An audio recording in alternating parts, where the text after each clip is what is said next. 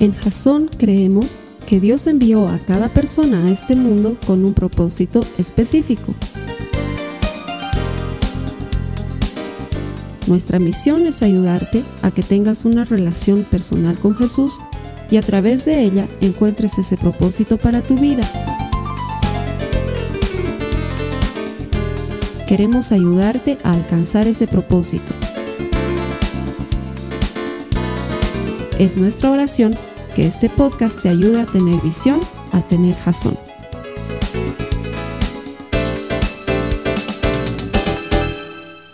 En Jazón nos ordenamos por series y durante las últimas 12 semanas hemos estado viendo varias series que han tenido mucho que ver con el cómo lidiamos en nuestro día a día con lo que vamos enfrentando en la vida, con lo que vamos enfrentando en nuestras familias, en nuestra fe, en nuestro corazón. Y todo era con cómo. Si se acuerdan, habíamos visto una serie acerca de la salud mental, cómo lidiábamos con temas de depresión, cómo lidiábamos con la frustración, cómo lidiábamos con el miedo. Luego veíamos una serie que se llamaba Perspectiva, donde veíamos cómo podemos tener la perspectiva correcta en nuestra relación con Dios y aquello que estamos lidiando, con lo que estamos pasando en nuestra vida.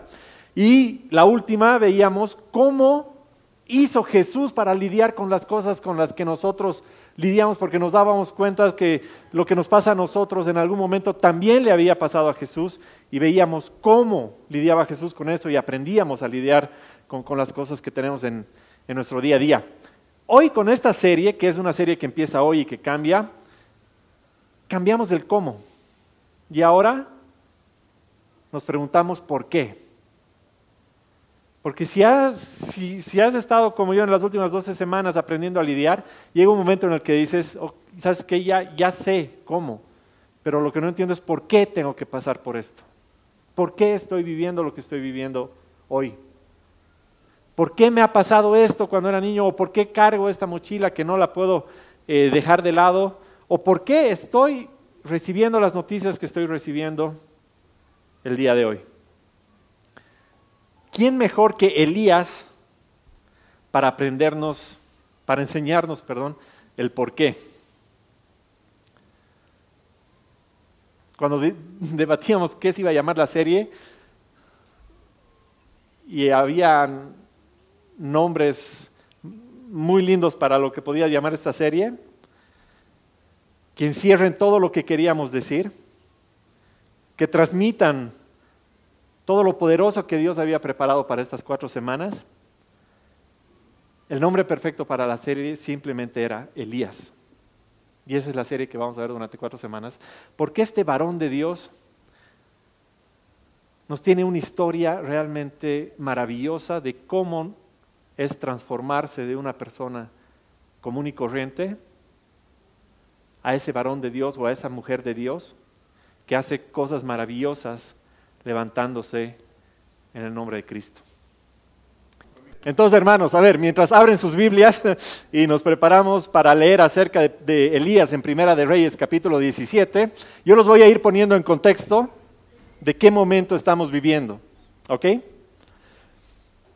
Si ustedes se acuerdan, en el periodo del reinado de Salomón, cuando termina Salomón, el reino de Israel se divide en dos. El reino del norte, el reino de Israel, y el reino del sur, el reino de Judá. Resulta que el reino del norte, el reino de Israel, es un reino al que le va muy mal. Sus gobernantes, sus reyes, fueron reyes malos. Malos, pero realmente malos. Ahora imagínense tener un gobernante malo, un presidente malo. Y que el que venga sea malo. Y que el que venga sea malo. Y lo peor es que el que venga sea malo durante 19 reyes. Por lo menos en, los países latinoamericanos y en otros países, los presidentes se cambian cada cuatro, cada cinco años. Pero imagínense, un rey, 20 años, 30 años, 40 años, 10 años, periodos realmente largos. Entonces imagínate 19 malos. Y no solo malos gestionando, malos administrando, sino malvados, que es aún peor. Imagínense el espíritu de ese pueblo, imagínense la frustración, el dolor con 19 reyes de ese tipo. Pero había uno entre esos 19, no me acuerdo si fue el noveno o el séptimo, que era Acab, que era particularmente malo. La palabra nos dice, este era el peor de todos. Este era el más malo. Y no solo malo, sino malvado, pero malvado. Estaba casado con una mujer que se llamaba Jezabel, que dicen fue la mujer más malvada que existió en el reino del norte. Justamente Jezabel fue la que influyó muchísimo en que el pueblo del norte, en que el reino del norte, el pueblo de Israel, empiece a adorar a Baal y a muchos otros dioses y olvidarse así del Dios de Abraham. Fue tanta la influencia y fue tanto esta desorientación de este pueblo por culpa de este rey que empezaron a sacrificar a sus propios hijos en honor a Baal. Los templos en los que antes alababan y adoraban a Dios se volvieron lugares de prostitución.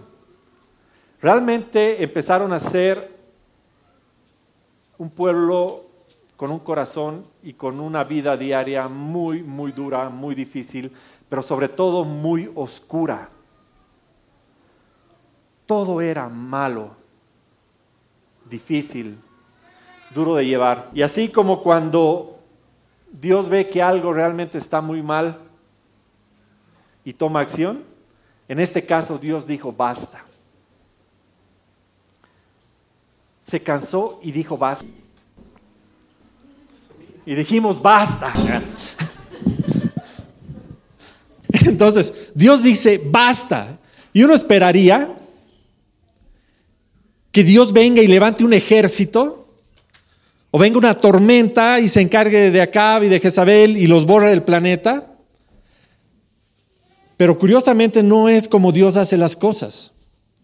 Generalmente cuando Dios dice basta, levanta a una persona.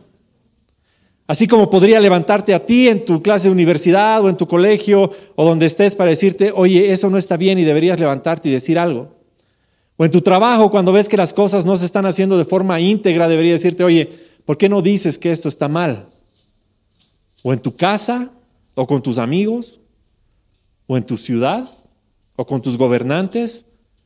Y así es como Dios, en vez de mandar un ejército o una tormenta que borre todo lo malo del reino del norte, escoge a un hombre que se llama Elías. Para empezar a hablar de Elías, ¿qué les parece si analizamos un poco su nombre? Elías viene del hebreo. En hebreo, en realidad, se pronuncia Eliyahu. Se escribe Eliyahu y se pronuncia Eliyahu, abreviando. Pero la primera parte de la raíz de su nombre, ese El, viene de Elohim, que quiere decir Dios. La I viene del pronombre mío, mi Dios. Y Yahú es una abreviación de una palabra que conocemos todos, que es Yahvé. Entonces, en realidad lo que quiere decir Elías es mi Dios es Jehová.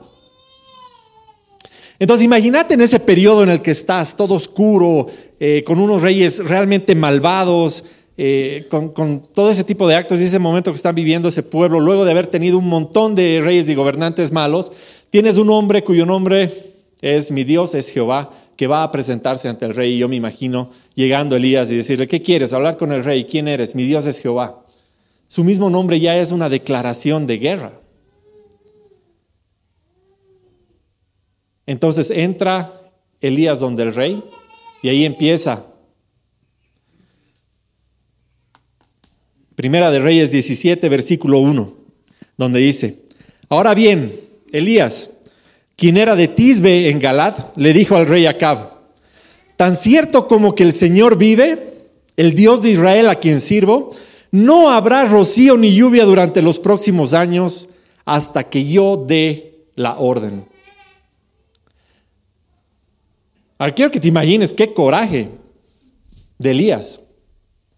Levantarse, obedecer a Dios, pararse frente al rey más malvado que ha habido en los últimos años en tu país y decirle, voy a destruirlo todo. Y si no quieres que se destruya, yo voy a dar la orden. Porque en esa época el decirte que no va a llover hasta que yo dé la orden, era lo mismo que hoy alguien vaya, se pare sobre un rey, sobre un presidente, sobre un gobernante y le diga, ¿sabes qué? No vas a ver un dólar, no vas a ver una gota de gasolina, no vas a ver alimento, no vas a ver agua, electricidad, no vas a ver un camión pasando tus fronteras. A ustedes ciudadanos no van a ver un pedazo de arroz, no van a ver internet, radio, televisión, no va a haber nada. Coman lo que tienen en su despensa y luego se van a morir. A ese nivel es lo que le está diciendo Elías al rey Acab. No va a haber lluvia, no va a haber vida, no va a haber futuro, no va a haber gobierno, no, no vas a tener sobre quién gobernar y se va a acabar hasta que yo dé la orden. Entonces, cuando estás esperando que se arme una guerra y una revuelta y que mucha gente empiece a seguir a Elías y se empiecen a enfrentar al rey, Dios hace algo que, que es inesperado o contrarruta. Y es de lo que vamos a aprender hoy. Muchas veces en nuestras vidas el Señor nos pide que nos levantemos o que alcemos la voz o que digamos algo para probar si estamos listos para servirle. Y ahí recién es donde va a empezar un proceso de preparación. ¿No te ha pasado que en el momento en el que has empezado a seguir al Señor, algunas cosas se te han empezado a poner difíciles? es bien normal, es común, o es hasta esperado, o es lo que esperamos que pase. Y te dicen, uy, has empezado a seguir a Dios, amigos ya no te llaman, trabajos ya no se dan, y empieza una serie de nos y nos y nos y nos que empiezan a suceder. Ese es el momento que Dios utiliza como periodo de preparación para las grandes cosas que quiere hacer, a través de nosotros. Y eso es lo que va a hacer con Elías. Elías va a empezar acá, contra todo pronóstico, en vez de irse a una guerra directa contra acá, un proceso de preparación durante tres temporadas que vamos a analizar el día de hoy, en las que Dios va a hacer algo increíble en Elías para poder hacer algo aún más increíble a través de él. Y eso es lo que vamos a aprender. Si hay una frase que hoy deberían anotarse es, ¿qué está haciendo Dios hoy en mí para poder luego hacer a través de mí? ¿En qué me va a usar y cómo necesita cambiarme hoy? Así que sin ir más lejos, lo primero que hace el Señor con Elías está en el versículo 2. Después el Señor le dijo a Elías, vete al oriente y escóndete junto al arroyo de Kerit, cerca de, su desembocadura en el río Jordán. Bebe del arroyo y come lo que te den los cuervos, porque yo les he ordenado que te lleven comida. Y aquí uno se pregunta, ¿por qué?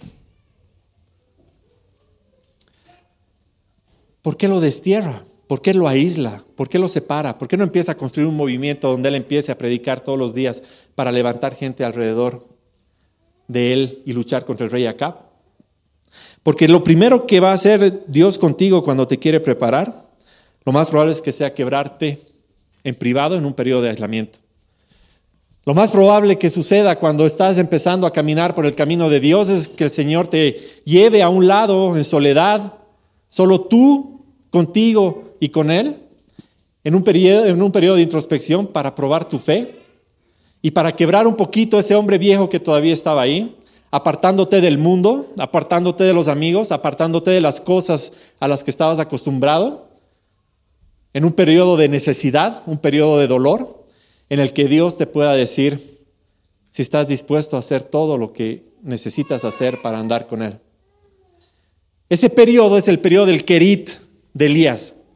Porque Kerit, este arroyo donde lo manda a un campamento eh, solitario, en aislamiento, con un dolor eh, que solamente puede sentirlo él porque no tiene a su familia, no tiene a sus amigos, no tiene a nadie más que él. Es un periodo en el que podemos hacer un paralelismo, porque nada es coincidencia, nada de lo que leemos en la palabra de Dios, que justamente Kerit en hebreo quiere decir arrancado o separado o incluso derribado. separado, arrancado.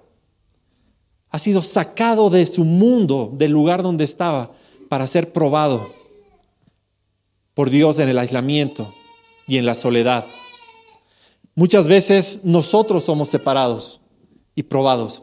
Y es la primera parte. Y si estás viviendo un momento de soledad, de depresión, de angustia, en la que ya no tienes a la gente que solías tener, en el momento en el que has sido llevado a un lugar en el que por obediencia estás y que no entiendes por qué estás viviendo lo que te está tocando vivir. Justo cuando habías decidido hacerle caso a Dios, justo cuando habías decidido caminar al lado de Él, justo cuando creías que las cosas iban a mejorar, vas a un lugar en el que te sientes solo y dices, ¿por qué?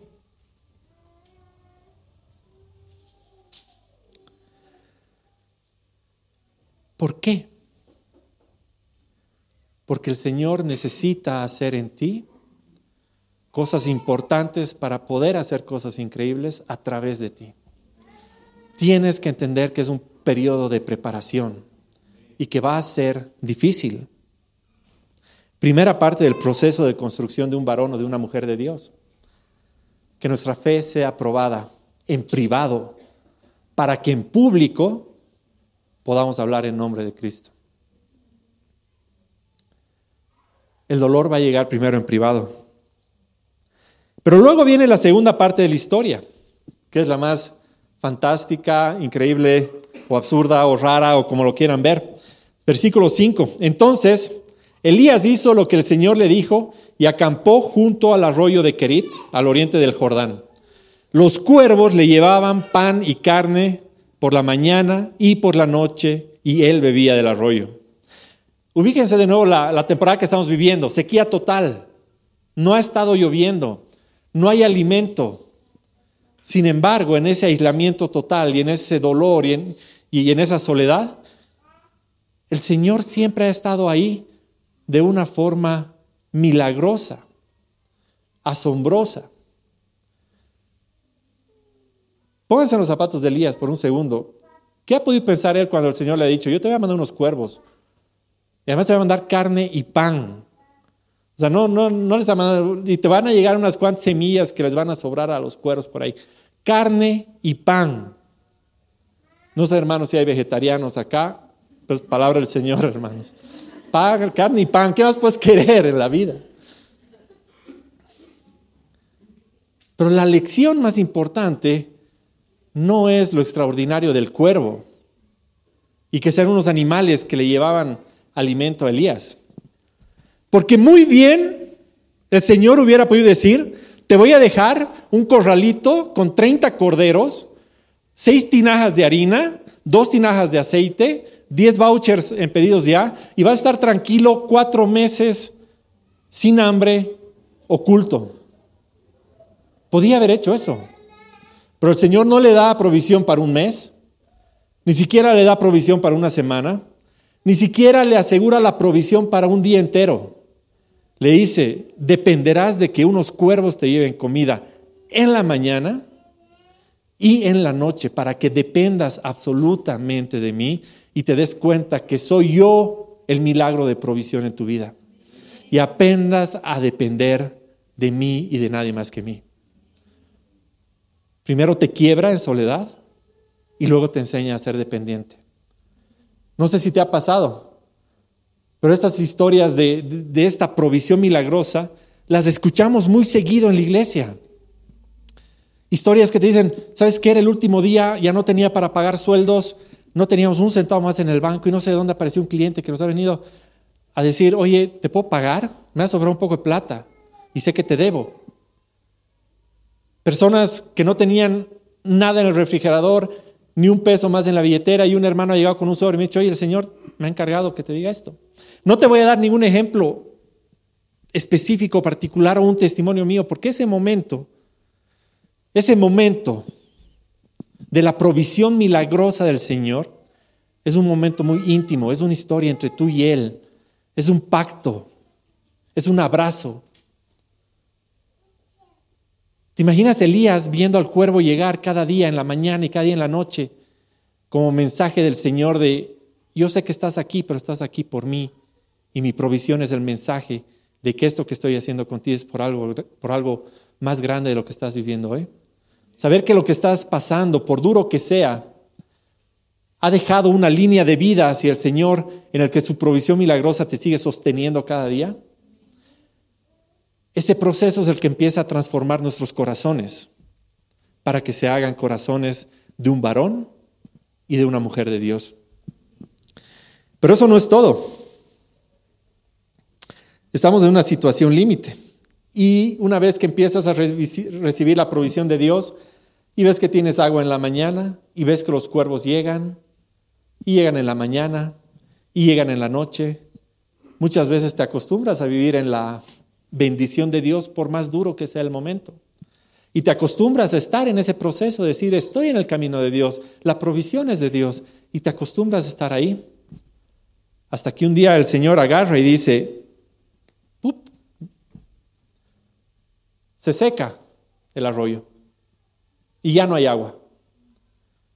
Y tú dices, oye, esto que era provisión de Dios, esto que yo creía que venía de Dios mismo, ¿no será que era simplemente agua que estaba aquí y comida que dejaban caer los cuervos y Dios nunca estado conmigo? ¿He hecho algo mal?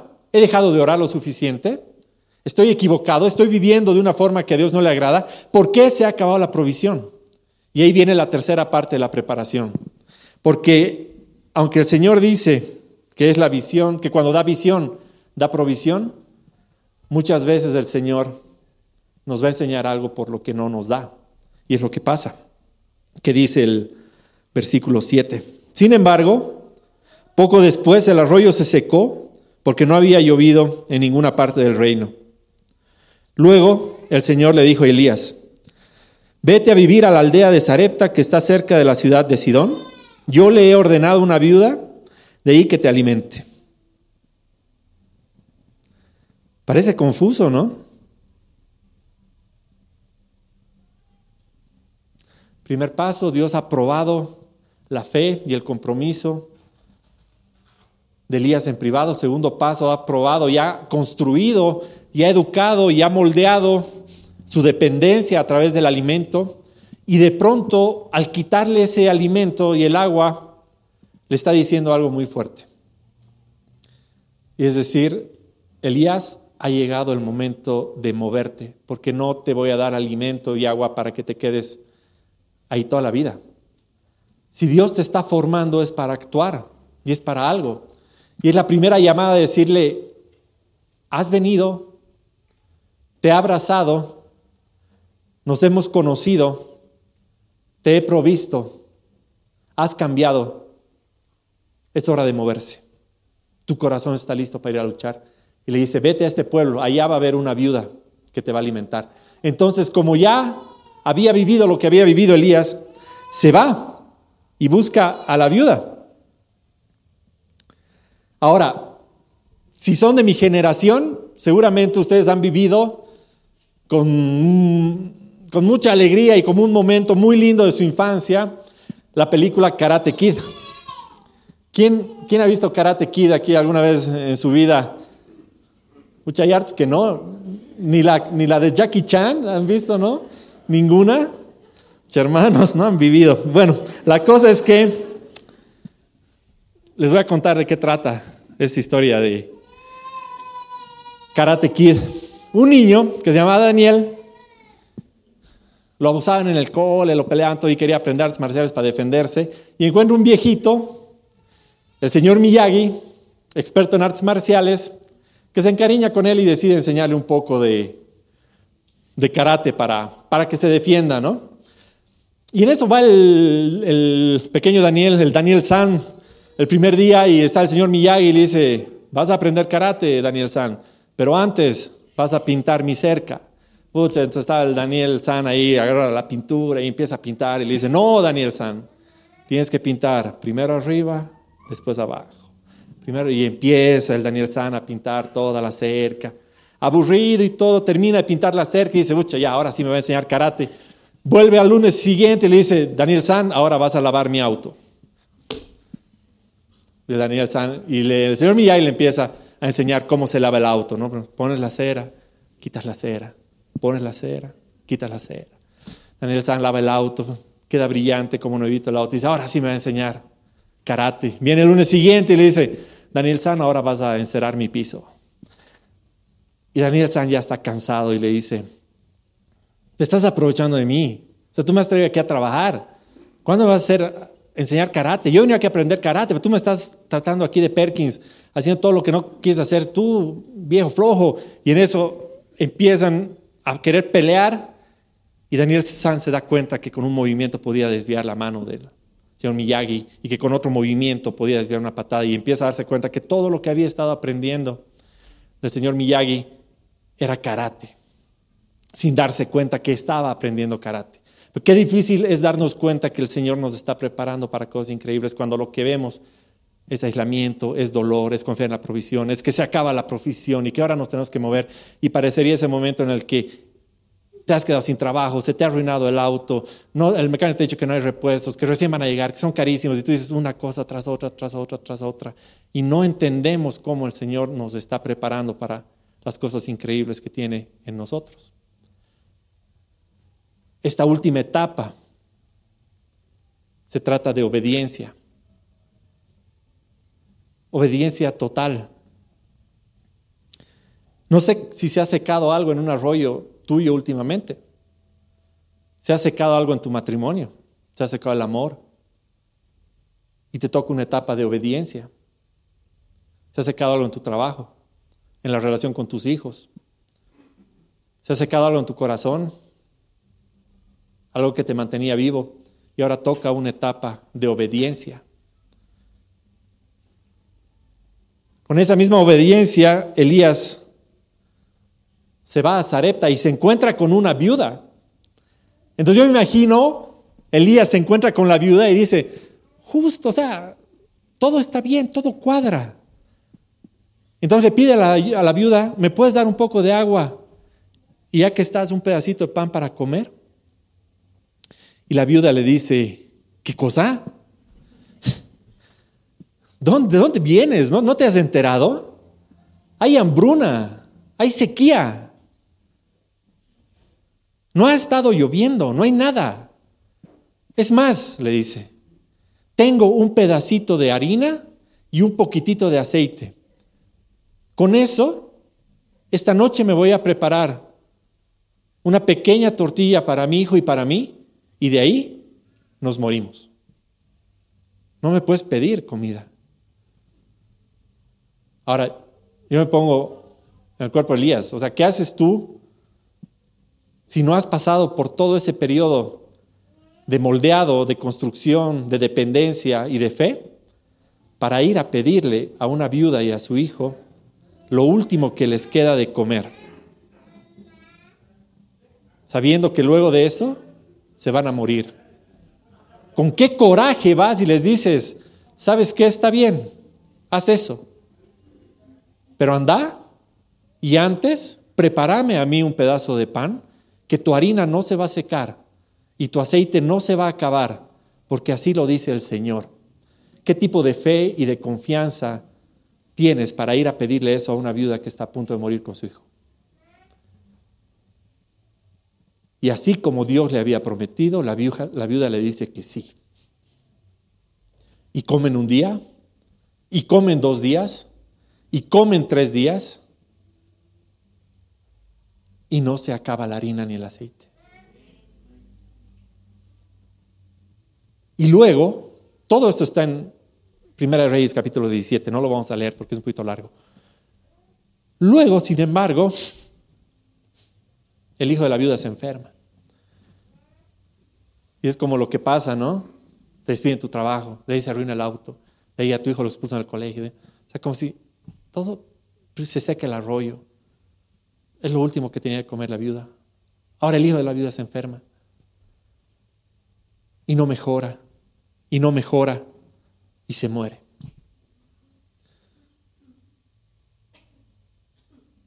Y la viuda va donde Elías y le dice, este es un castigo de Dios por haberte dejado entrar. Y Elías, con todo lo que había estado viviendo en los últimos meses, toma al niño sube al segundo piso de la casa, lo acuesta en la cama y empieza a orar al Señor por la vida de ese niño.